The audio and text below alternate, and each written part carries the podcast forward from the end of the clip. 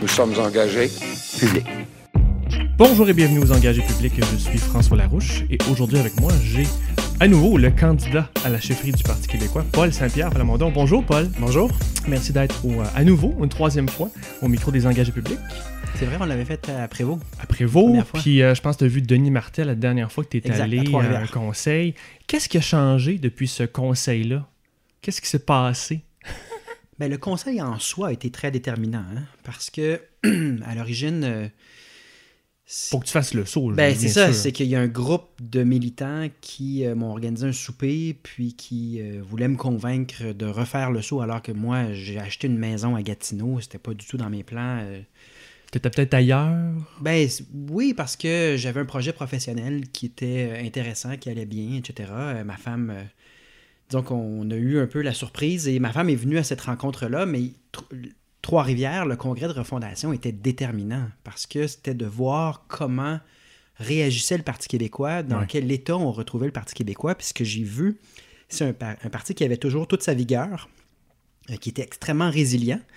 Et plusieurs des choses que je souhaitais depuis des années, que j'avais écrites, notamment de voir de l'intergénérationnel de manière coopérative, positive, ça avait lieu.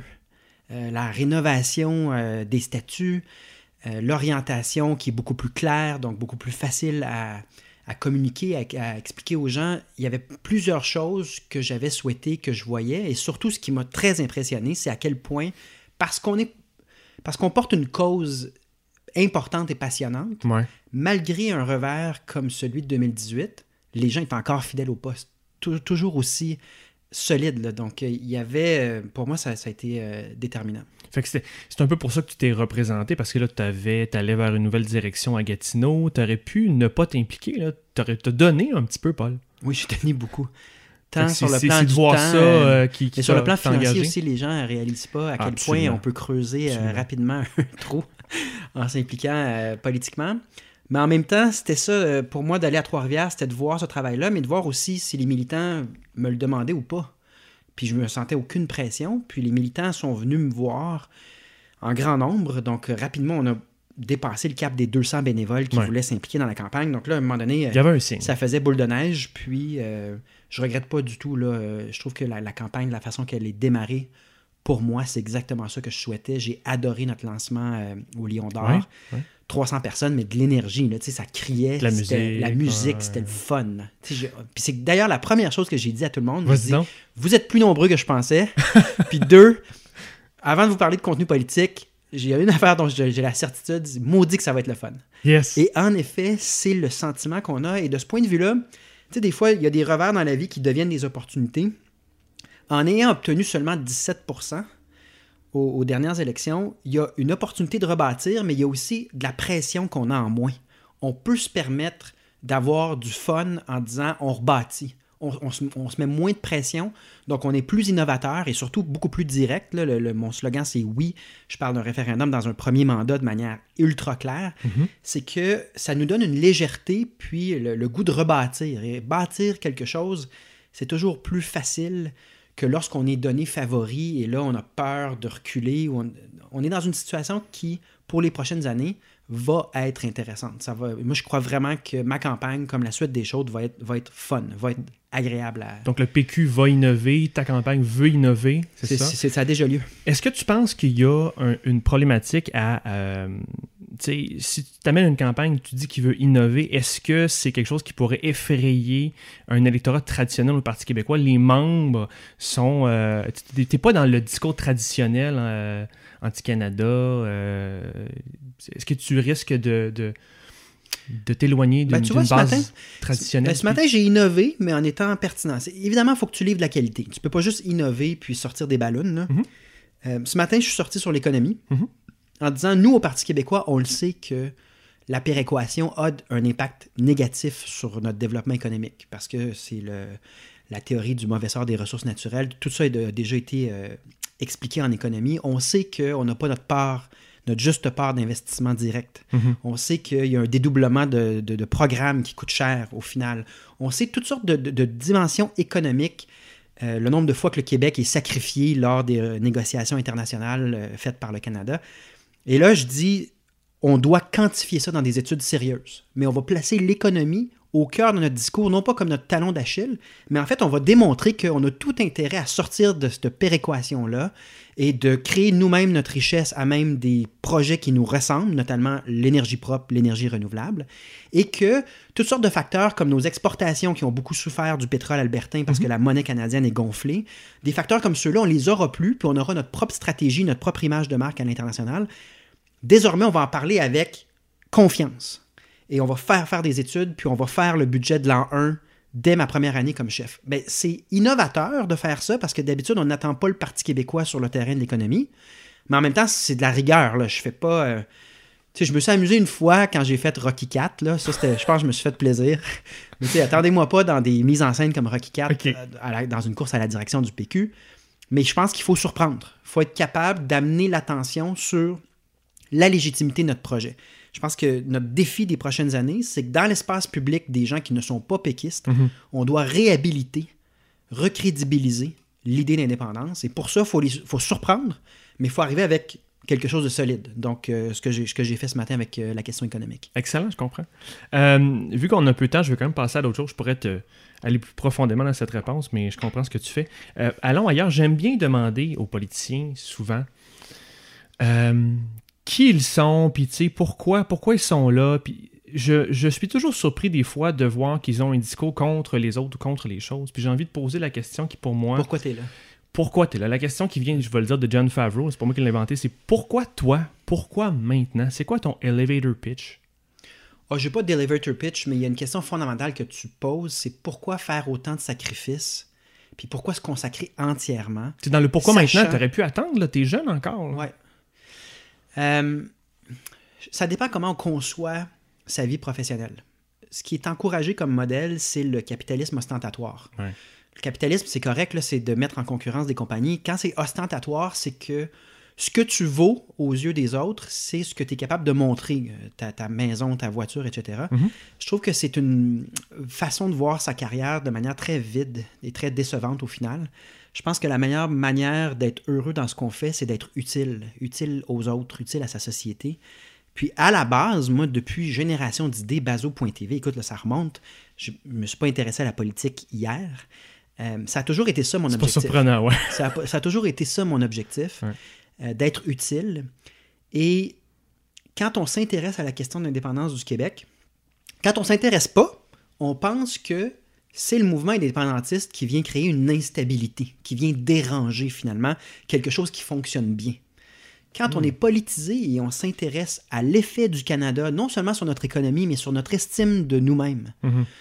l'espèce de mépris constant, l'espèce de sentiment qu'on n'a pas le droit, nous, à la, normalité, que tous les autres pays ont, euh, on se rend compte qu'en fait, l'instabilité chronique que subit le Québec, elle vient du Canada. Et qu'il va falloir en sortir à un moment donné juste une question de principe de ce qu'on laisse en héritage à nos enfants. Moi, je veux pas laisser la culture du mensonge des Jean Charest, Jean Chrétien et les Trudeau. Et, je veux pas laisser ça à mes enfants. Je veux pas non plus laisser l'échec ou le sentiment d'échec. Je veux pas laisser euh, une langue française qui, qui, va toujours être fragile au sein du Canada. Parce que le mhm. Canada fait ça. Il affaiblit la langue française et il affaiblit le Québec pour être sûr de garder le contrôle sur le Québec. Donc, à un moment donné, mon désir d'être utile dans la société euh, a, euh, entre autres, identifié cette question structurelle-là qui, à un moment donné, doit trouver son dénouement heureux. Euh, c'est comme la trilogie de Star Ward. Là. Il faut que la trilogie se termine. Il faut que ça se termine par les, forces de la lumière qui gagnent. Euh, mais dans, dans tous les films, dans tous les récits, c'est toujours ce, concept-là que la vérité se doit de triompher sur le mensonge. Et je trouve que c'est une cause qui est. T'es assoiffé. Oui. Tu veux ça. Oui. et je pense que les péquistes ont à voir avec ça. Je me suis déjà exprimé la dernière fois euh, sur cette question-là, mais il y a quelque chose de très courageux et de très beau dans l'engagement de militants péquistes sur des décennies et des décennies qui lâchent pas.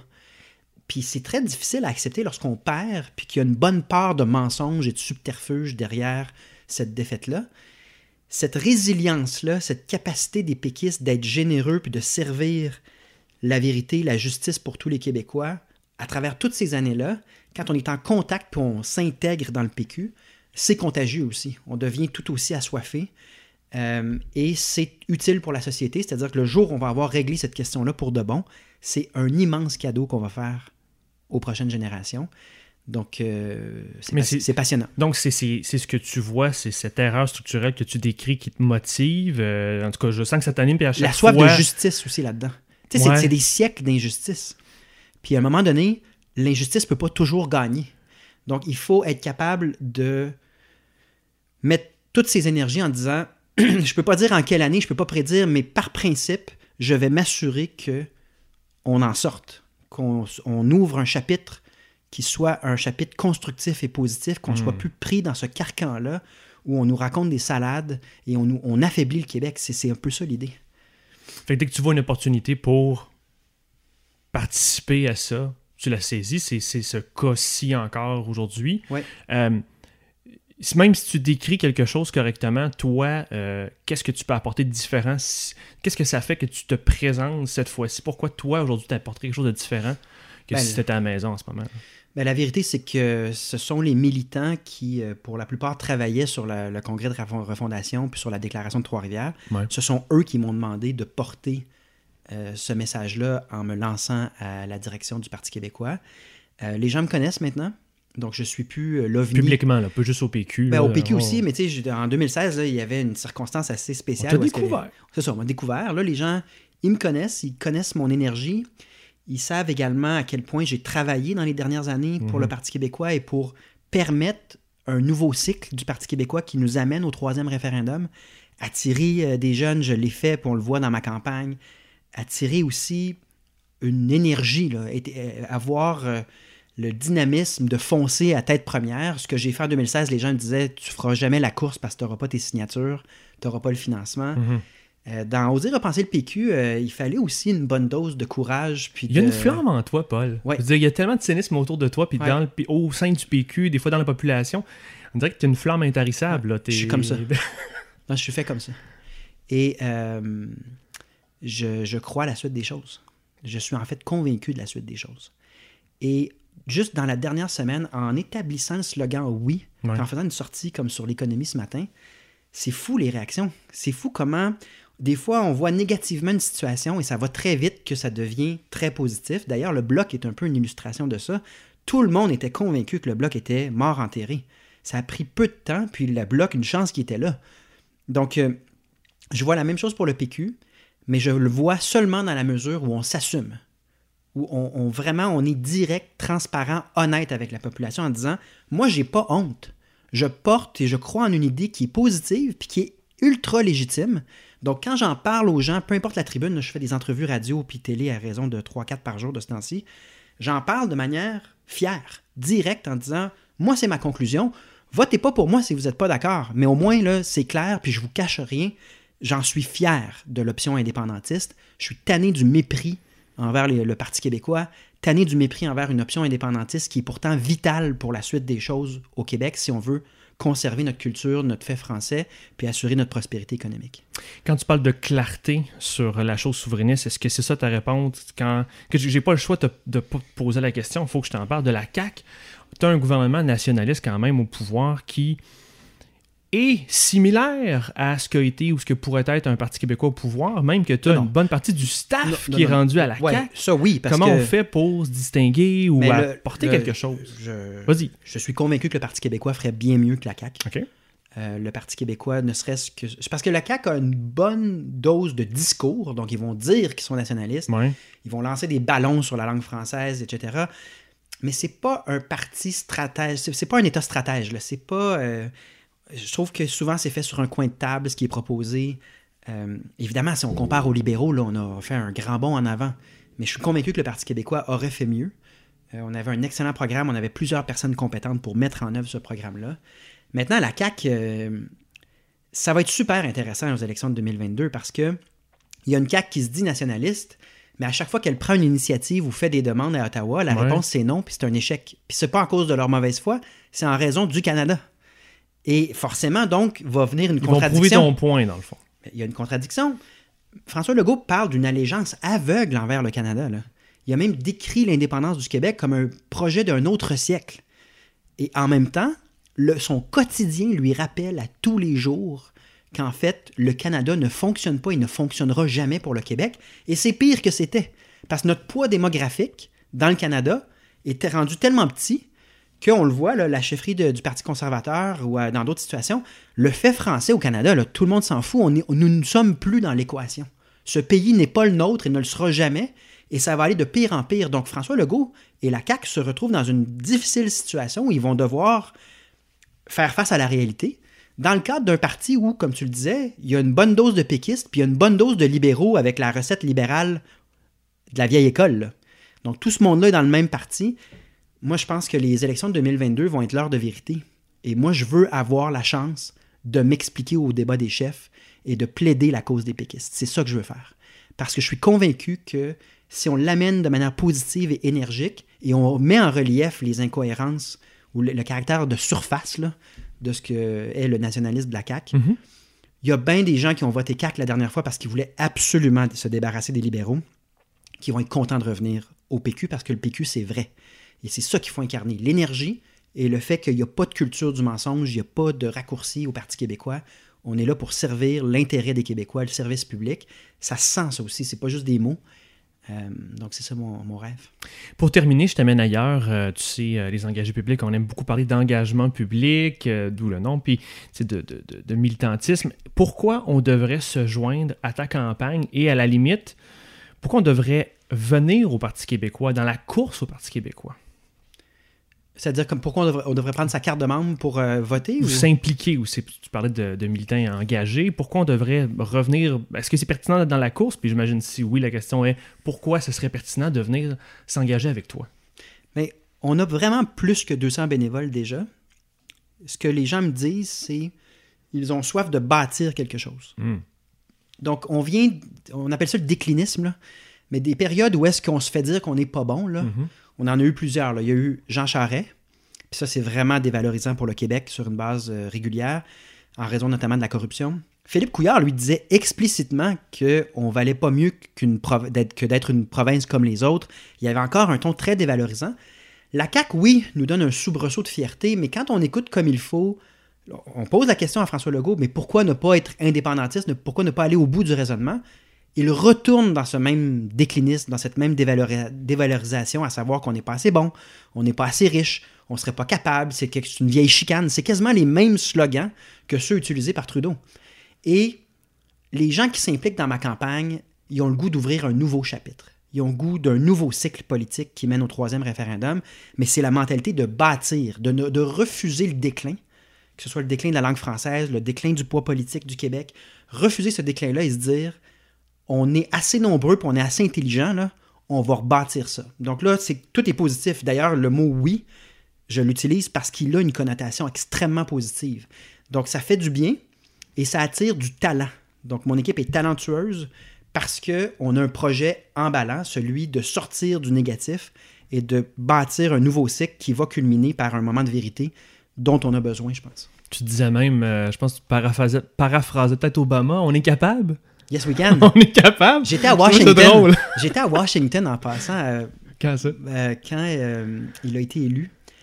J'ai même une photo avec le macaron, mais c'est à sa, à sa deuxième élection. Parce que j'avais un ami qui travaillait à Washington, donc je me suis retrouvé là. J'ai même une photo, mais il y avait en effet une énergie. C'est pas pareil, hein? C'est... qui- à quoi sert la politique? Parce que c'est c'est très, très exigeant, c'est très coûteux. À quoi sert la politique s'il n'y a même plus l'espoir de bâtir quelque chose de mieux Puis dans, le cas du Québec, avec ce qu'on a vécu dans les 20 dernières années, c'est vital, c'est primordial qu'on se donne le droit de rêver à quelque chose de mieux. Puis souvent, moi, j'ai fait combien de consultations dans Oser repenser le PQ? Combien de porte-à-porte j'ai fait dans quatre ans, le nombre d'assemblées citoyennes? C'est sûr que c'est moi qui en ai fait le plus au Québec dans les quatre dernières années. Les gens parlent souvent d'un projet de société. On veut quelque chose qui. une bonne raison de regarder en avant. Mais on l'a. Le projet de société, c'est de mettre fin au colonialisme et à l'injustice britannique et ensuite canadienne, en se donnant un pays qui nous ressemble, mais qui va un jour, à mon avis, se démarquer par, sur la scène internationale, par Mhm. ce qu'on est. On a quelque chose à offrir au reste du monde. C'est emballant comme projet de société. Donc, euh, c'est d'insister là-dessus, euh, dans le positif, dans euh, la volonté de regarder en avant en refusant tous les commentaires négatifs qu'on a pu essuyer dans les dernières décennies. Surtout que c'est rendu rare, ça, un discours juste positif comme ça, Les, politiquement. hein. mais les médias sociaux n'aident pas non plus. ouais. Combien de fois sur les médias sociaux quelqu'un dit excellent commentaire, je suis d'accord.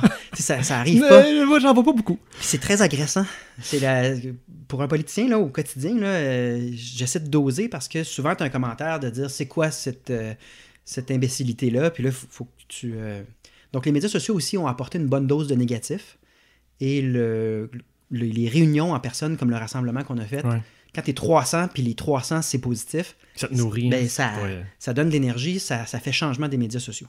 Paul, justement, si on veut s'impliquer, si euh, on est convaincu par ton discours, qu'est-ce qu'on fait? Où est-ce qu'on va pour se joindre à ta campagne? Euh, Il y a ma page Facebook, Mhm. donc Paul Saint-Pierre Plamondon, page publique. J'ai un site internet euh, tout beau, tout neuf, Oh, oui.pspp.québec. OK. Euh, vraiment solide euh, comme site internet. Donc, il y a toutes sortes de façons de s'impliquer. Euh, on a des équipes bénévoles par région. On a un comité national de coordination. OK, on est structuré. Ah non, on est très structuré. On fait du bon travail et euh, on a une campagne de financement, évidemment. Il faut avoir les moyens de faire cette campagne-là. Donc, On va sur le site, j'imagine? sur mon site internet, tout est là. Donc, il y a toutes sortes de façons de contribuer, mais de, le fait de poser un geste d'une manière ou d'une autre fait une différence, fait une différence sur moi. Parce que moi, je le vois. Puis quand je sors du Lion d'Or, puis je suis complètement énergisé parce que des gens me portent à bout de bras, le lendemain, quand j'arrive en entrevue sur n'importe quelle tribune, je suis un champion du monde dédié. Parce que c'est l'énergie de tous ces gens-là que je porte en moi. Ne jamais sous-estimer à quel point le politicien peut être seul et Hmm. et, et- et- et peut être porté par la bonne foi puis par l'énergie des gens qui disent Paul, c'est pas grand chose, mais moi je peux te donner ça, puis je crois en toi. Ça fait une différence majeure ensuite dans la suite des choses. Et moi, ça, ça compte beaucoup pour moi. Merci, Paul Saint-Pierre Plamondon. À une prochaine. À la prochaine. Et abonnez-vous à notre balado sur Apple Podcasts, Google Podcasts, SoundCloud et Spotify. Suivez-nous sur nos pages Facebook, Twitter, YouTube et Instagram. Et engagez-vous en visitant notre site web à engagépublic.com. À la prochaine!